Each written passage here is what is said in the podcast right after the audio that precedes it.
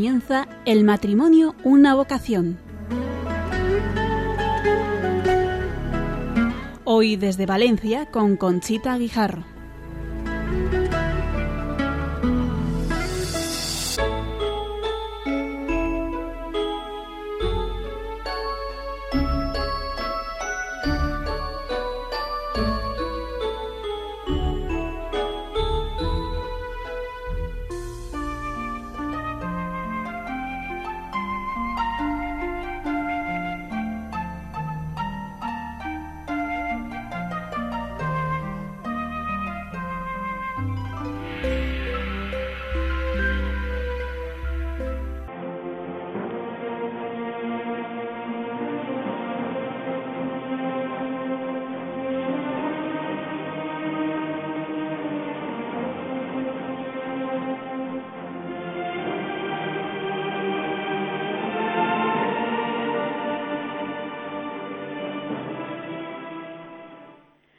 Buenas noches, queridos oyentes de Radio María. Les vamos a ofrecer desde Valencia, concretamente desde el Palacio Arzobispal, el programa que hemos preparado para ustedes bajo el título de Cómo preparar la Navidad desde la vocación matrimonial. Estamos aquí en el Salón Gótico que nos ha cedido gentilmente nuestro querido cardenal don Antonio Cañizares nos ha dejado para este programa y tenemos el salón lleno de voluntarios y amigos de Radio María.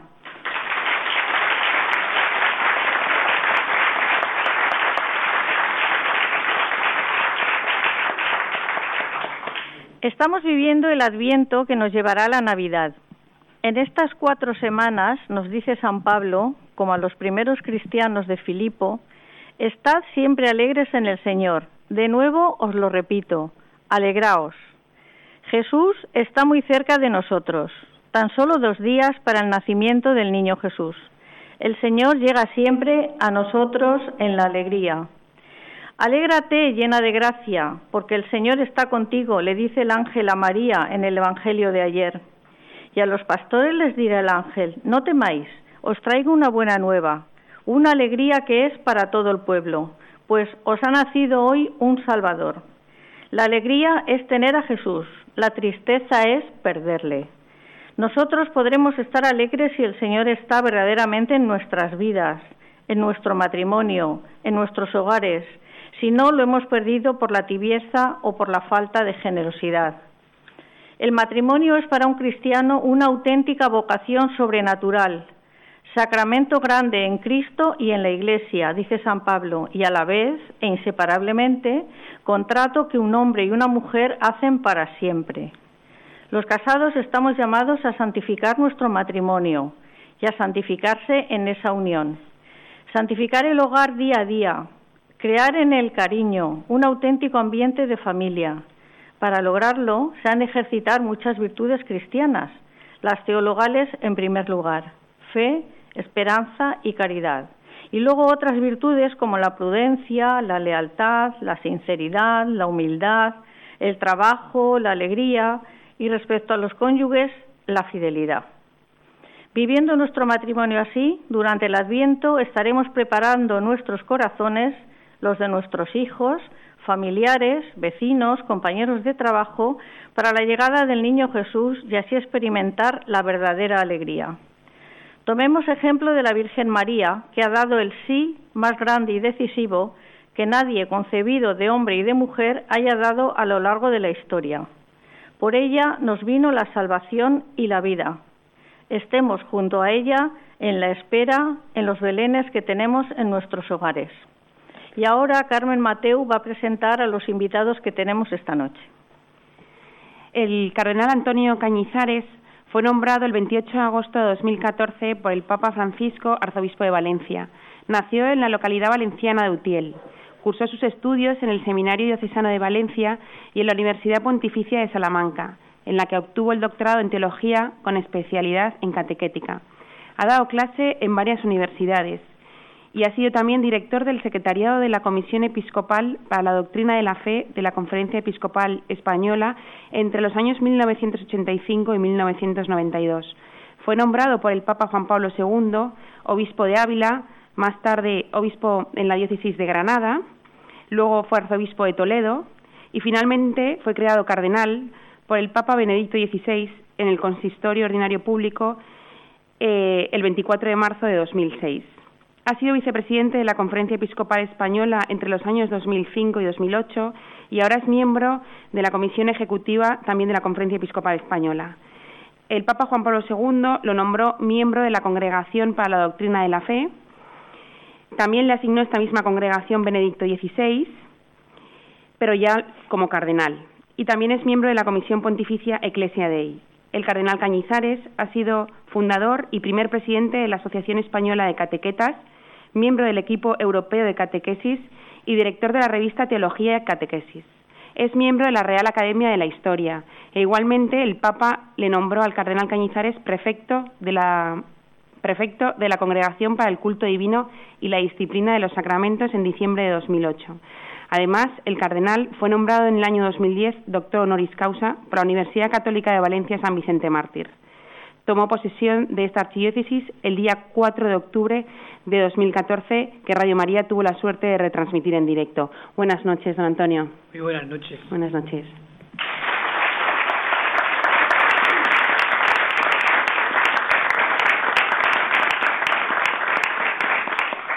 También tenemos con nosotros a don Juan Andrés Talens, eh, un gran servidor de Radio María que siempre nos ha puesto el camino para llevar a cabo este programa y a las personas que participamos en él. Él es el presidente, como ya todos sabemos, de la Comisión Diocesana de Familia y Vida eh, de este arzobispado. Buenas noches, Juan Andrés. Muy buenas noches.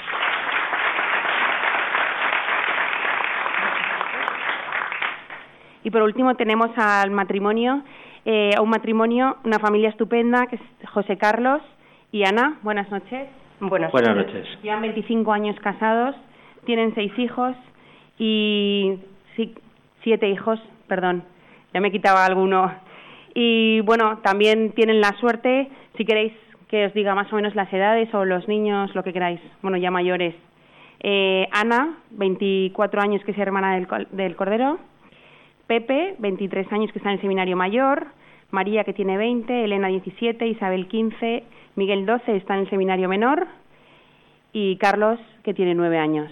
Enhorabuena por la familia. Buenas noches. Gracias. Buenas noches.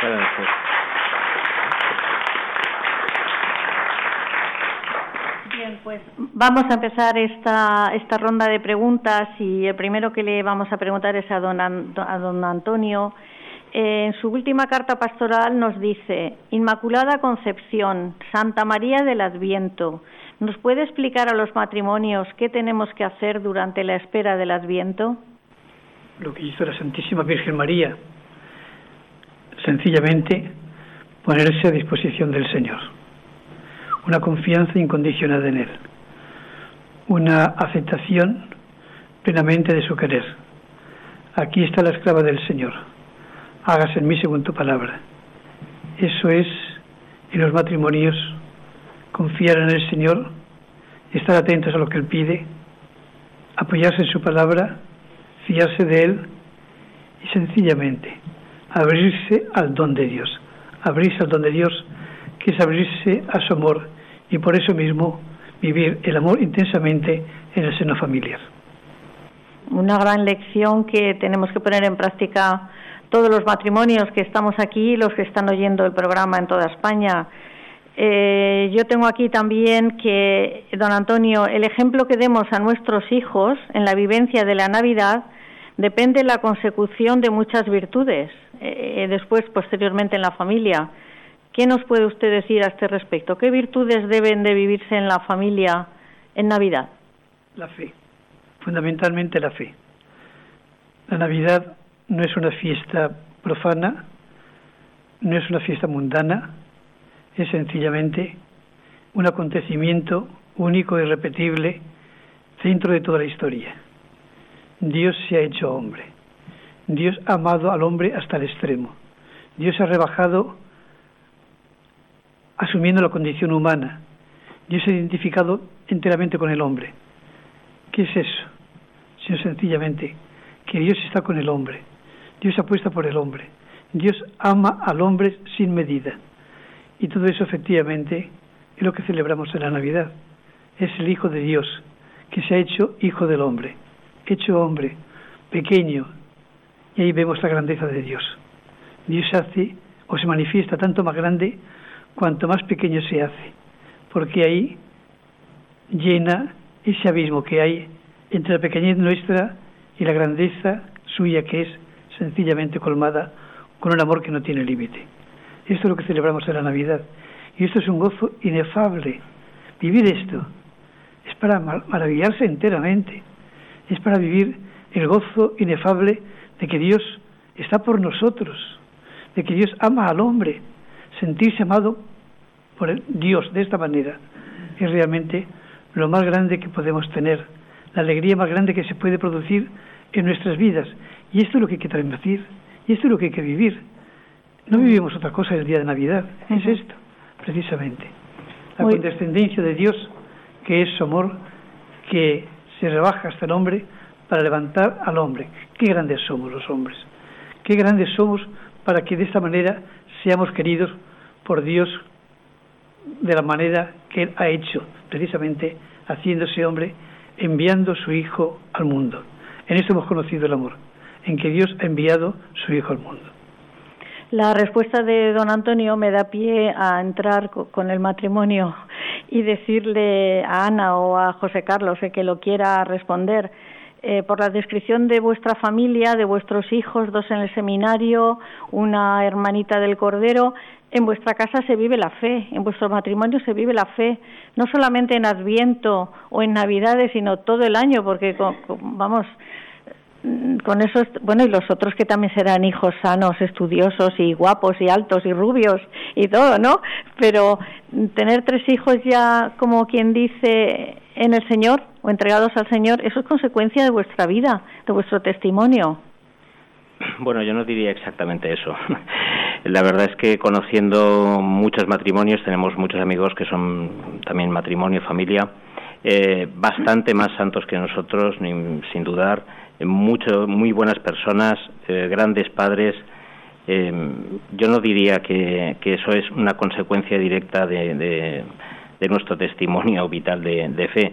Yo lo plantearía más bien, como lo vivo, al menos mm, yo, a mi mujer también, ¿no? lo hemos comentado varias veces, eh, como un regalo de Dios a nuestra, a nuestra familia. O sea, eso no es una cosa que uno pueda alcanzar, no se puede poner como una especie de meta o de, o de una consecuencia lógica. Si fuera así, bueno, pues mm, las familias se ven de otra manera, ¿no? Yo ya digo, conozco muchísimas familias que dan bastante más testimonio de fe eh, que nosotros y sin embargo, pues no han recibido este regalo, ¿no? Entonces, mm, no lo planteo como un fruto directo, sino como, como un regalo acogido en, en, la familia, eso sí. Y mm, vamos a ir más allá. ¿Cómo recibisteis vosotros la fe de, de vuestros padres? Ah, bueno, yo eh, tengo muchos recuerdos en este sentido de, la casa de mis padres. Yo recuerdo desde que tengo uso de razón, bueno, por supuesto, recibir los sacramentos, ir a la Eucaristía con ellos, eh, ir a un colegio católico, pero eh, tengo otros recuerdos, como por ejemplo, siempre, siempre recuerdo haber visto bendecir la mesa recuerdo haber ido, incluso cuando no era día de precepto, a, la Eucaristía y, por ejemplo, el Día de los Difuntos y eh, celebraciones así. Eh, recuerdo, por ejemplo, eh, rezar el rosario en casa, rezar el rosario en el coche de viaje. Luego recuerdo la atención a los ancianos, por ejemplo. Recuerdo el aprecio a la vida, no tener una visión estrecha de la familia, de tener, de tener pocos hijos, de hacer dinero, de eh, yo creo que también el tiempo que mis padres me dedicaron es una consecuencia de la fe, no vivir solo para sí mismos, no vivir solo para su trabajo, todo ese tipo de cosas que van más allá de simplemente ir a misa, que por supuesto está muy bien, pero recuerdo otras muchas cosas además de la Eucaristía Dominical.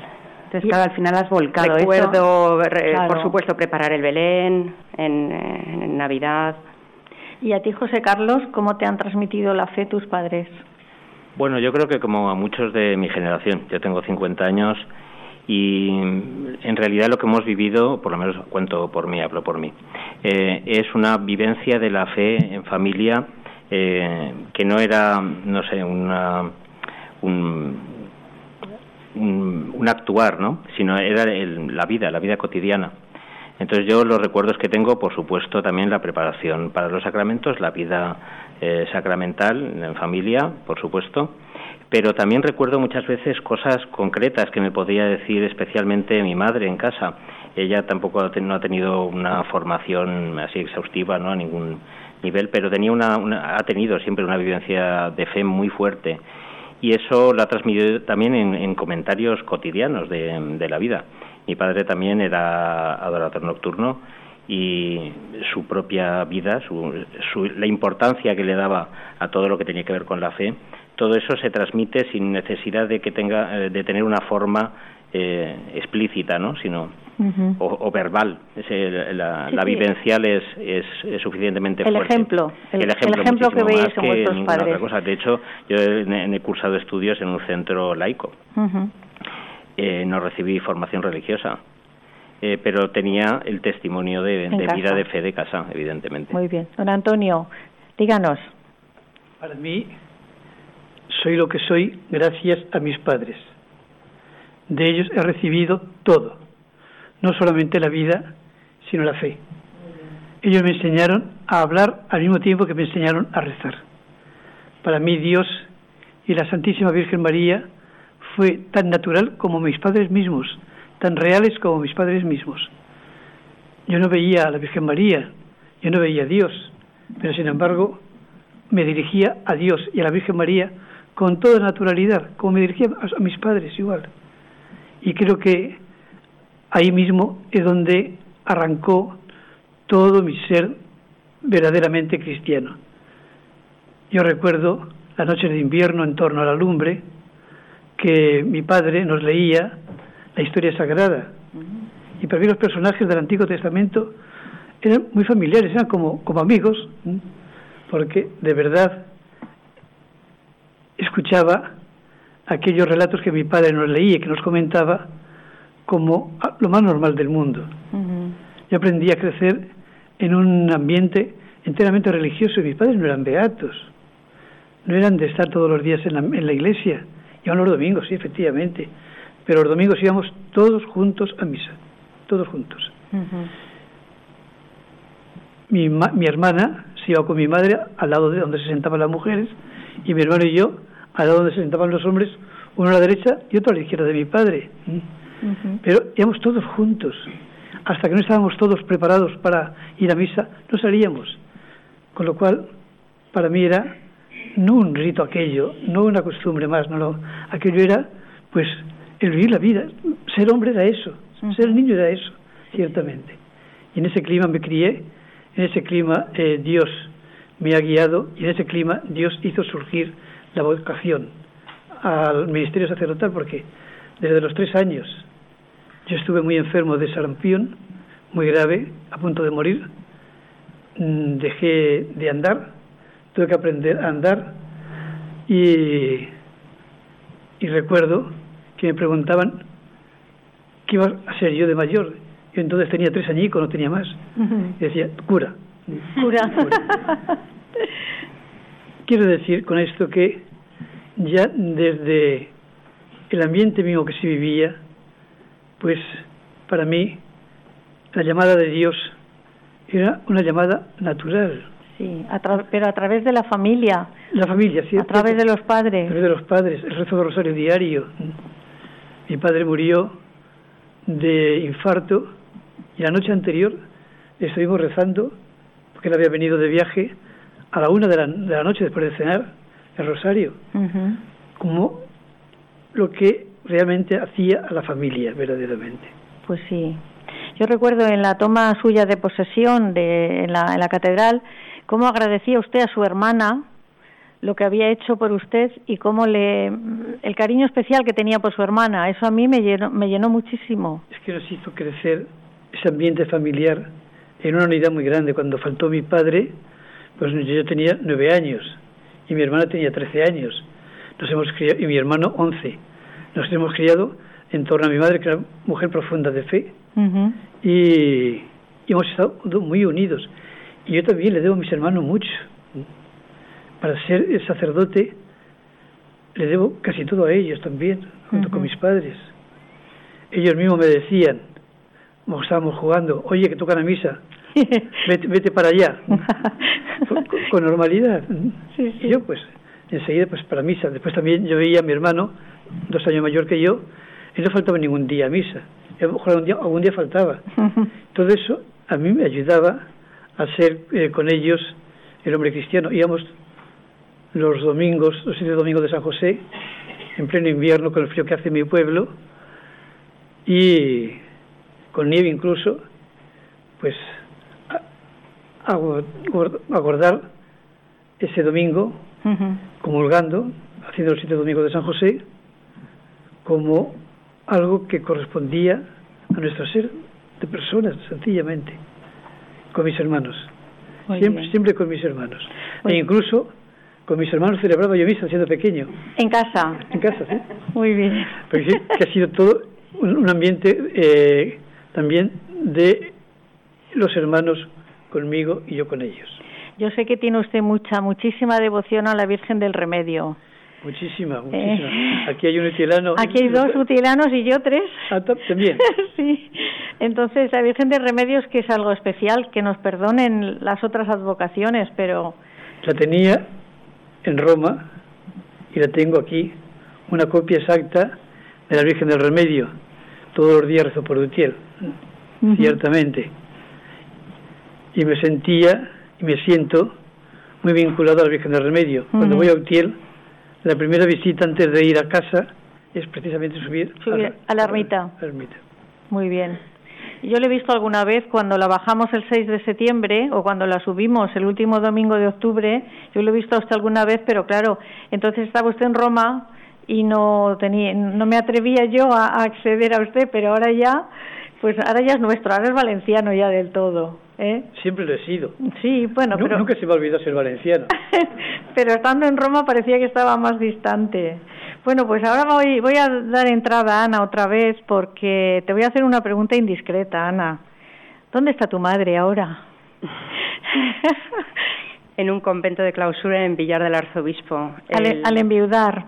Sí, mi madre enviudó eh, dentro de menos de un mes, hace 20 años que enviudó, y pasó unos años, después de enterrar a mi padre, eh, sola, siguió trabajando y poco a poco eh, eh, empezó a sentir que, que Dios la llamaba a algo que no era simplemente ser viuda en el mundo, con su trabajo, con su también labor pastoral en la parroquia, de catequista de niños y tal, y también su atención a la familia, a mí, a mis hijos, sino que Dios la llamaba a algo, que esa algo más, algo más, que esa viudedad era en función de otra misión distinta eh, que primero le había empezó a percibir que primero le había llamado a una misión de casada y, de formar una familia cristiana y que ahora la llamaba a otra cosa.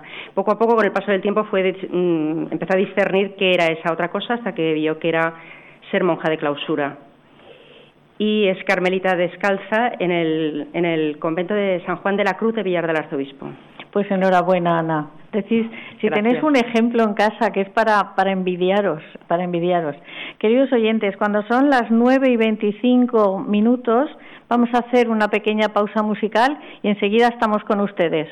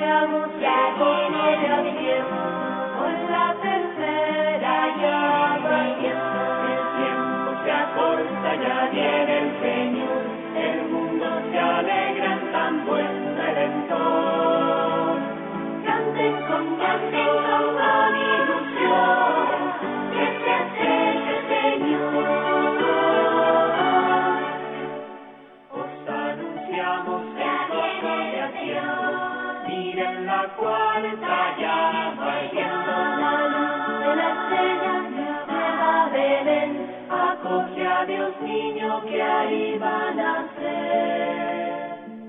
Canten con gozo, con ilusión, ya se acerca el Señor.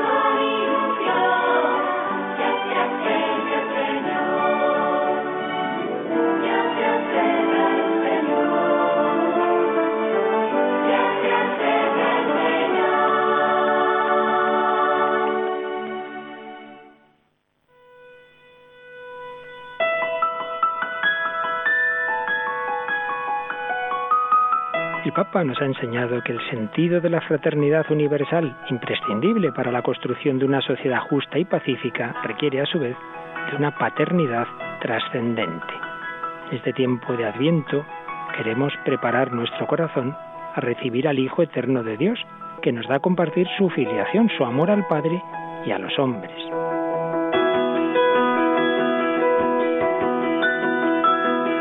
La historia de Radio María presente ya en más de 60 naciones, demuestra que esta emisora está contribuyendo enormemente a ese sentido de fraternidad universal que viene como consecuencia de sabernos hijos del mismo Padre y de la misma Madre. Para poder seguir con esta labor necesitamos tu ayuda, tu oración, tu compromiso voluntario y tu donativo, que te pedimos especialmente en este tiempo de Adviento y Navidad. Puedes informarte de cómo colaborar con nosotros llamando al 902-500-518 o entrando en nuestra página web www.radiomaria.es. Así, entre todos, daremos voz a la palabra que por medio de María se hizo carne y habitó entre nosotros.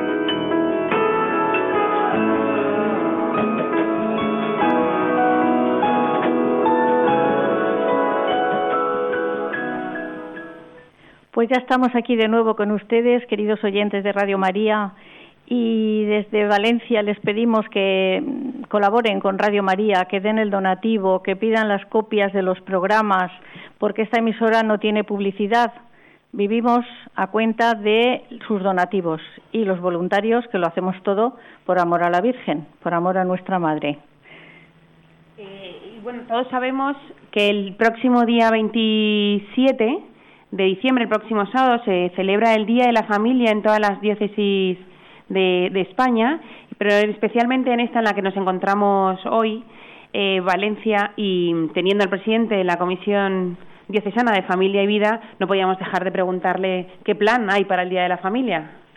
Bueno, pues el que ha dispuesto nuestro querido cardenal, don Antonio, ¿eh?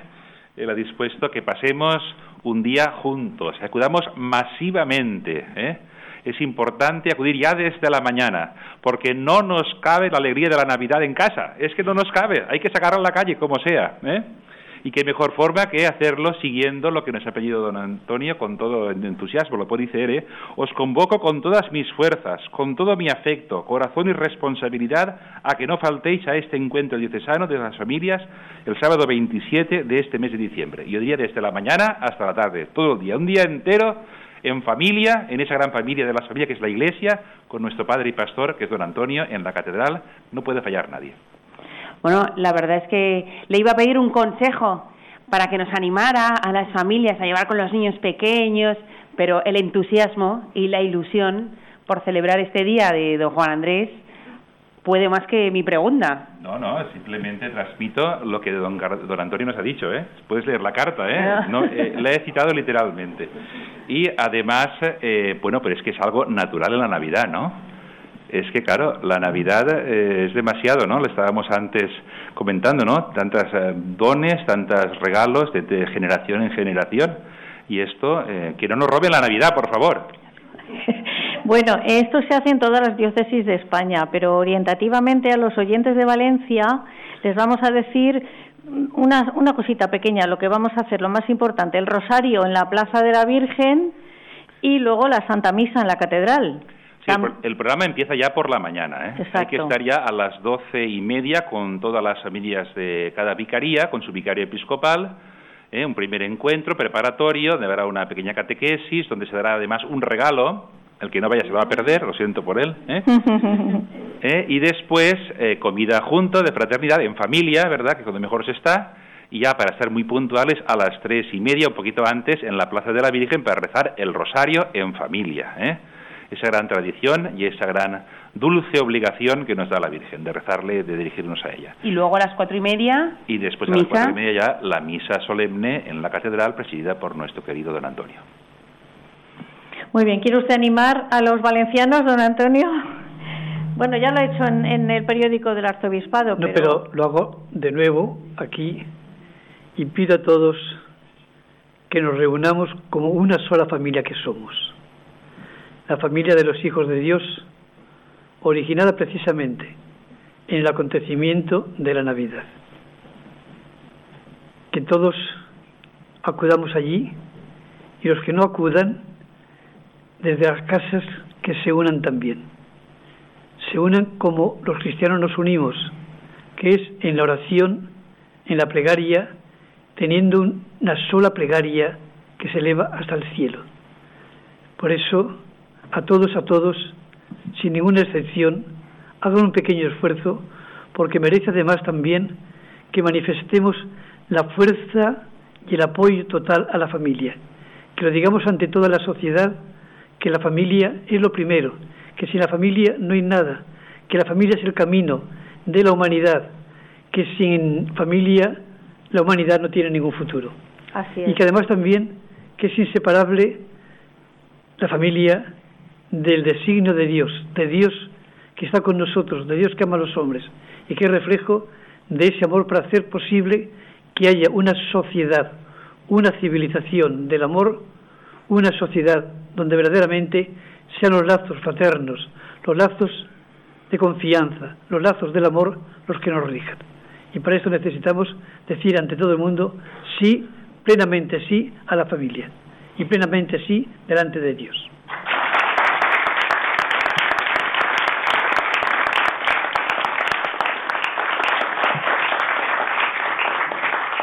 Con su permiso, don Antonio, voy a leer tres frases que ha puesto usted en la carta que nos ha dirigido esta semana, que en síntesis lo ha dicho usted, pero aquí está escrito y no me resisto a no leerlo. Solo la defensa y la afirmación de la familia abrirá el camino necesario y urgente hacia la afirmación del hombre y su dignidad. En otra frase dice, ese día será una ocasión de afirmar con certeza y valentía la gran verdad de la familia. En la familia está el futuro de la humanidad y cada hombre. Y por último, la familia debería ser la primera y gran prioridad mundial. Ante tantas dificultades, la familia es una esperanza. Yo añado también a eso que el Papa San Juan Pablo II, en su primera encíclica, el Redentor de los Hombres, dijo, el camino de la Iglesia es Jesucristo. Y en la carta a las familias dice, el camino de la Iglesia, el camino de la humanidad es la familia. Con lo cual, el camino de Cristo es inseparable del camino de la familia, porque así además lo ha querido Él, ha nacido en una familia y es inseparable de la familia. Muy bien. Pues bueno, ahora una pregunta, don Antonio, que no quiero que se me quede aquí. Eh, decimos, desde la vivencia de su familia, ¿qué nos puede aconsejar a los matrimonios para que las nuestras sean ejemplo en el ambiente en que vivimos y, como ha dicho el Papa Francisco, aunque tengamos que ir a contracorriente? Sencillamente vivir la verdad de la familia, el amor entre los esposos, un amor que es verdaderamente amor, y un amor, cuando es amor, es entrega total, no lleva cuentas ni medidas, se entrega sencillamente. El amor, si es amor, no es un amor para ahora y para mañana no sabemos, es amor para siempre. Y además también nada ni nadie lo quebranta, ni la enfermedad, ni el dolor, ni las contrariedades, al contrario. El amor entonces se acrisola más, se fundamenta más. Y eso es vivir la verdad, la sencillez de la familia. No hay que hacer grandes cosas. Nuestros abuelos no hicieron grandes cosas. No. estaban en condiciones de hacerlas. pero sin embargo nos transmitieron el gran valor de la familia y cómo sin la familia no podemos vivir. Además también diría de una manera muy sencilla que en las familias se ore, se rece sencillamente, cosas muy sencillas, no grandes planteamientos, sino la sencillez de una oración dirigida en común, con un solo corazón a Dios, a la Santísima Virgen, por intercesión también de los santos. Y eso vivirlo día a día, sin hacer grandes planteamientos. A veces creemos que una pastoral de la familia es complicar las cosas. No, es vivir sencillamente, en cristiano y como familia. Ana, ¿a vosotros os ven rezar vuestros hijos? ¿Os Eh, ven y rezáis con ellos? Sí, nosotros tenemos costumbre entre semana de rezar eh, el rezo de laudes eh, pronto, eh, ah, muchas veces antes de que ellos se levanten, antes de que se vayan al colegio. Eh, saben que lo hacemos, no sé si nos ven o ven la luz del comedor encendida, saben que lo hacemos. Eh, nos ven a veces rezar la hora intermedia. Eh, nos ven a veces rezar el, rosario en el coche o saben que lo hacemos.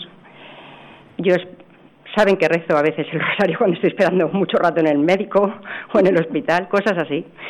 ¿Rezamos con ellos? Pues en alguna ocasión especial rezamos con ellos por algún motivo especial y luego de manera habitual rezamos con ellos los domingos por la mañana el rezo de laudes. Muy bien. En Adviento ponemos una corona con las cuatro velas, cada domingo de Adviento encendemos una más. una. Ujú. Ujú. Muy bien, pues estás haciendo lo que hacía tu madre contigo. ¿eh? Y a tus hijos o tus hijas lo harán con sus hijos. Eso es la transmisión Ojalá. de la fe más bonita y más sencilla que hay. No hace falta estudiar teología para hacer eso. ¿eh? ¿Y tú, José Carlos, qué? Me dices de rezar. ¿Tú rezas con ellos? Cuando van a la cama les rezas. Sí, ¿eh? eh, con los pequeños, pues sí, antes de, de dormir rezo con ellos y bueno, también escucho y participo en su oración. Eh, yo creo que es importante el, el- el poder vivir, pues ya como dices, de modo natural, de modo sencillo, Mm. eh, pero cotidiano, ¿no? La oración como una necesidad, no como un ritual preprogramado o que sea simplemente obligado sin más, sino igual que, que comer, que respirar, que convivir, eh, forma parte de, de la vida de fe, es, es nuestra vida. Vosotros pertenecéis al camino neocatecumenal y habéis dicho cómo el domingo lo vivís. Yo creo que el, esas mañanas de domingo, donde recéis laudes, donde comentáis también el Evangelio, donde hacéis eh, súplicas espontáneas, todo eso educa muchísimo, muchísimo a los hijos y además también consolida muy mucho la realidad familiar. Y eso es muy fácil hacerlo, ¿verdad? No es nada complicado. Y eso además también lleva, lleva a que la participación en la Eucaristía el día anterior, el sábado, pues sea también normal. E incluso en algunas partes, si por la mañana lo dedican a esto, a rezar, a comentar la palabra de Dios, por las tardes van a misa también. Y eso creo que cultiva la verdad del domingo. El recuperar el domingo es algo fundamental para el futuro de la fe en estos momentos. Si no recuperamos el domingo, estamos perdidos. Estaremos cada día más secularizados y también la familia estará cada día más debilitada. Y vosotros, los neocatecumenales, sois un ejemplo verdaderamente de cómo celebrar el domingo en casa, con la familia, con la iglesia pequeña, doméstica, Doméstica. que es la institución familiar. Es cierto. En vuestro caso, cuando vuestra hija Ana, que en su vida religiosa se llama Talía, os dijo su vocación, ¿cuál fue vuestra reacción? Cualquiera de los dos. se miran, se miran. Pues eh, en realidad mm, de poca sorpresa, porque es algo que ya estábamos viendo. Yo creo que le faltaba más descubrirlo a ella que, que nosotros, ¿no? Estábamos casi a la espera de, de que diera ese paso, porque bueno, íbamos viendo cómo el Señor estaba orando en ella, todo lo que había ha ido haciendo progresivamente. Y yo creo que fue más sorpresa para ella que para nosotros, esa es la verdad. Pero bueno, una, una grandísima alegría, la verdad. Entonces visteis sus primeros cambios Sí, y vosotros ibais ayudándola sin que ella supiera nada, porque ella lo tenía que descubrir. exactamente. Sí, sí, no fue, no fue jamás indicarle nada. Yo creo que el- la vida religiosa, bueno, la vida de fe en general, ¿no? Y la vida religiosa en particular, pues es algo en el que Dios mismo toma la iniciativa y entra en un diálogo personal con cada uno, ¿no? Entonces, cuantas menos interferencias, mejor. Entonces, rezar con quien tiene que hablar con ella, que es con el Señor, pues sí, ¿no? Pero decirle a nosotros no, mm, eh, creo que sobra, creo que sobra absolutamente. Y bueno, ya digo, poca sorpresa por nuestra parte en realidad, creo. Y, de- y después Pepe. Pepe que se fue al seminario. Exactamente. El patriarca. Bueno, en realidad cronológicamente fue al Fue al revés, sí. Ah, primero Él- se fue él Pepe. fue al seminario menor a cursar segundo de bachillerato y después eh, estuvo un año en el menor, luego pasó al mayor y después fue la vocación de, de ella. De Talía. Sí. Entonces, eh, bueno, yo lo viví por una parte eh, como una alegría. Eh, es una alegría muy profunda ver que un hijo tiene una relación con Dios seria, eh, profunda, madura, que tiene una libertad para romper todas las cadenas, todas las ataduras, todos los proyectos que uno pueda tener, que los puede romper. Ver eso en un hijo es una alegría muy grande.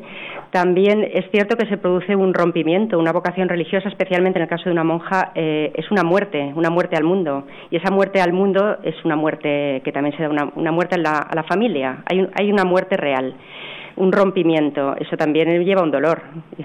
Como madre, yo lo he vivido. Eh, como experiencia personal diría que eh, lo que viví con todo esto es que eh, los padres estamos llamados a vivir una paternidad, una maternidad y las madres más aún una maternidad parecida a la de la Virgen María, que recibió un hijo que no era para ella, ese hijo era para Dios y para el mundo. Entonces yo creo que todas las madres tenemos que recorrer ese camino, sea cual sea la vocación de nuestros hijos. Eso es lo que yo aprendí con la vocación de mis hijos. Eh, es algo que tengo muy presente cuando en el, en el misterio del rosario que dice eh, el niño Jesús entre los doctores en el templo. Pues yo lo tengo muy presente, ¿no? Mis hijos no son para mí, no son, son para Dios y para la humanidad, para la misión que Dios tenga para ellos. Entonces, este rompimiento encaja en, en este sentido. Si no se vive muy mal, lógicamente, es una ausencia muy seria. Porque luego llega el tercero, Miguel, Ah, que sí. también se va. Bueno, está en el seminario menor. Está en seminario en familia, Ah. entonces va eh, un, semana sí, semana no, el fin de semana. ¿Está aquí? Hola, vamos, voy a saludarnos.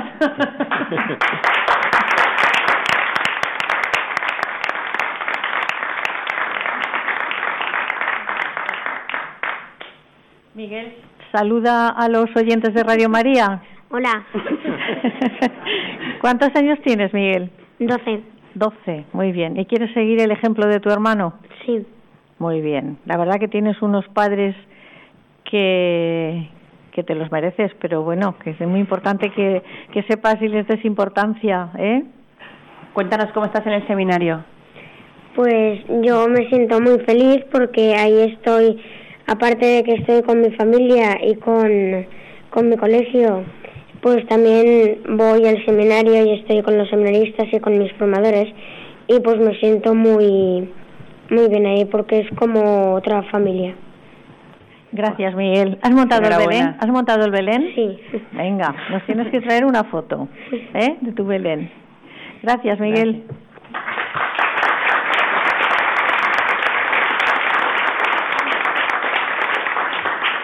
Bueno, yo he leído hoy en la en el periódico del arzobispado que se llama Paraula, que en castellano quiere decir palabra, que eh, don Antonio ha ido a Titaguas y en Titaguas ha ido a visitar a la persona más anciana del pueblo a su casa. Y este señor dice, ¿quién soy yo para que venga el arzobispo a mi casa? ¿Cómo se le ocurrió esto, don Antonio? La visita pastoral, uno de los elementos más hermosos es visitar a los enfermos, es continuar la misión de Jesús que vino a traer la alegría a los enfermos. En todas las visitas pastorales visito todos los enfermos del pueblo, de la parroquia. Y en este caso, pues el único enfermo que había en la villa de Titaguas era precisamente este señor de más de 90 años. 94, 96 pone en el periódico. Y fue realmente muy dichoso para él, pero seguramente más para mí. Tengo anécdotas preciosas en mi vida episcopal en este sentido. Recuerdo, por ejemplo, en las Alpujarras, entre Vélez, el pueblo más alto de España, en 1700 metros de altura, visitaba a una anciana que tenía una casa que era tres por cuatro. Incluso, pues tenía en la misma habitación la cama, la mesa, todo, hasta el infiernillo de para la comida. Y era viuda y estaba sola absolutamente, no había tenido hijos, no tenía ningún hermano, no tenía ningún cuñado, no tenía ningún sobrino, nada, nada. Y le digo, ¿qué solica está usted? Y me dice, sí, pero no de Dios. Me dio una lección que nunca la olvidaré jamás. Solica, pero no de Dios. Así es realmente la fe de nuestras gentes, de nuestros, de nuestros ancianos, de nuestros enfermos. Solicos, pero no de Dios. Además también, cuando visitas a los enfermos, te dicen lo que Dios quiera. Y verdaderamente es que viven su vida poniéndola en manos de Dios. Y eso a un obispo no es que el obispo le haga un don a esa persona, sino que esa persona se la hace a él mismo. Sí, le hace un, hace un regalo. Es un, re, es un, regalo, sí. Pero también tiene alguna anécdota con algún niño. Sí, en Titaguas, en el colegio, también la visita a los colegios, para mí no dejo ninguna eh, ocasión para hacerlo en los pueblos, en las parroquias, y estaba con los niños de Titaguas hablando de la Navidad, preguntándoles de la Navidad, y realmente estaba admirado de cómo respondían, respondían a todo.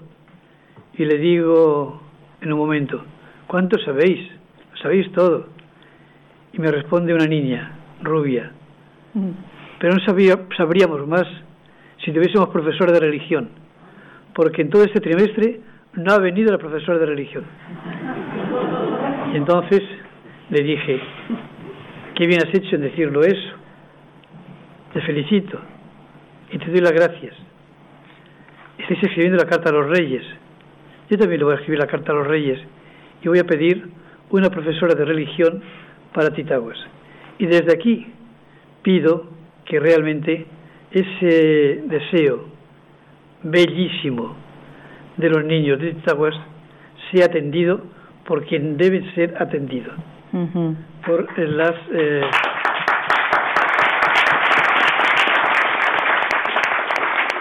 responsables de la acción educativa en nuestra provincia. No se puede desatender ese grito que era un clamor de todos los niños, porque más adelante también, ya cuando nos despedíamos, digo, nos vamos ya. Dice, no, no, quédate también, porque ahora sería la clase de religión, si estuviese ella. Con lo cual, nuevamente, remachaba sobre el mismo asunto. Y es que los niños, aunque parezca lo contrario, quieren conocer a Jesucristo, quieren saber cosas de Dios, eh, están interesados por la enseñanza religiosa, por la historia de la salvación. Y eso es fundamental en su crecimiento y para su educación verdadera. Es un derecho que tienen los niños, uh -huh. no es algo que se negocie, es un derecho, un derecho de ellos mismos, también por supuesto de sus padres.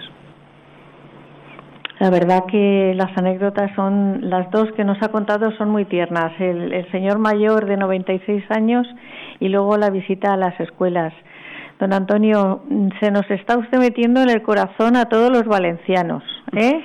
Aunque usted es valenciano, ya lo sé, pero estaba usted por esos mundos. Ha estado en Ávila, en Toledo, Granada. en Granada, en Roma. Pero nunca había servido enteramente a la diócesis de Valencia. Eso es. Entonces, Dios me ha concedido que a mis 68 años venga a la diócesis de Valencia para que acabe aquí sirviéndola, al menos estos últimos años de mi vida.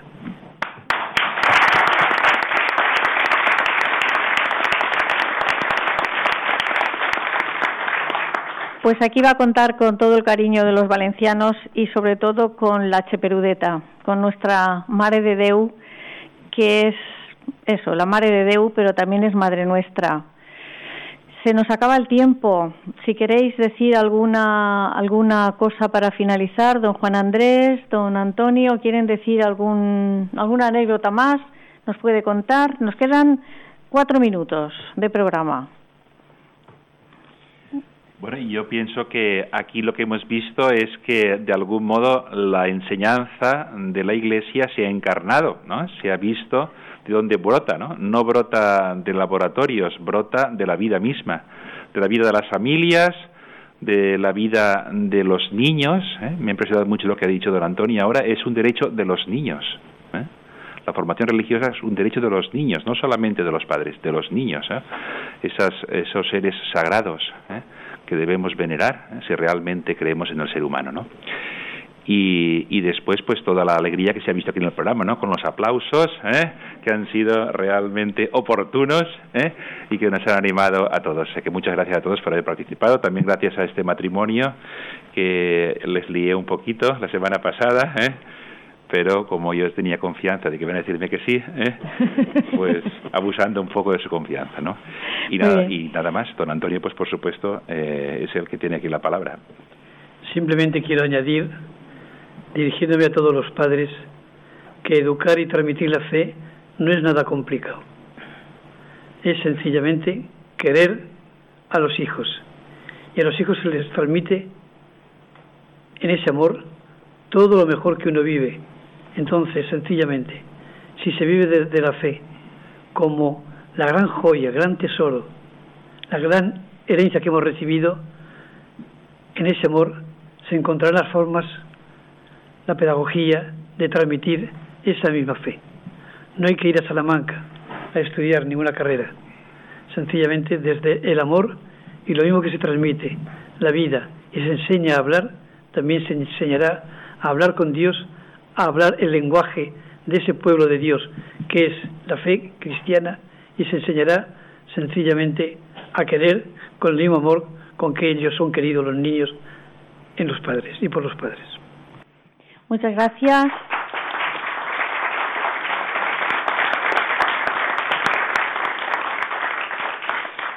Y ahora para despedirnos de todos ustedes, queridos oyentes de Radio María, Carmen nos va a leer una oración que ha preparado, que ha escrito el Papa Francisco con motivo del Sínodo de las Familias que se ha celebrado en Roma. Y con esto nos despedimos hasta el próximo programa, dejándoles con nuestros compañeros de informativos. Sigan en la sintonía de Radio María, que Dios les bendiga y feliz Navidad a todos los que nos escuchan. Santa Familia de Nazaret que nunca más haya en las familias episodios de violencia, de cerrazón y división, que quien haya sido herido o escandalizado sea pronto consolado y curado. Santa Familia de Nazaret, que el próximo sínodo de los obispos haga tomar conciencia a todos del carácter sagrado e inviolable de la familia, de su belleza en el proyecto de Dios.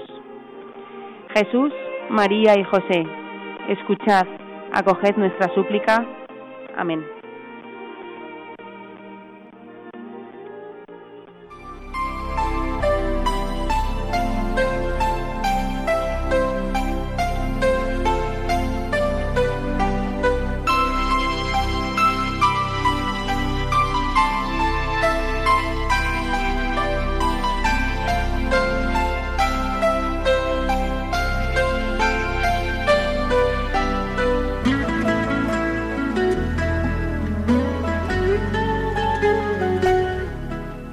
Han escuchado El matrimonio, una vocación.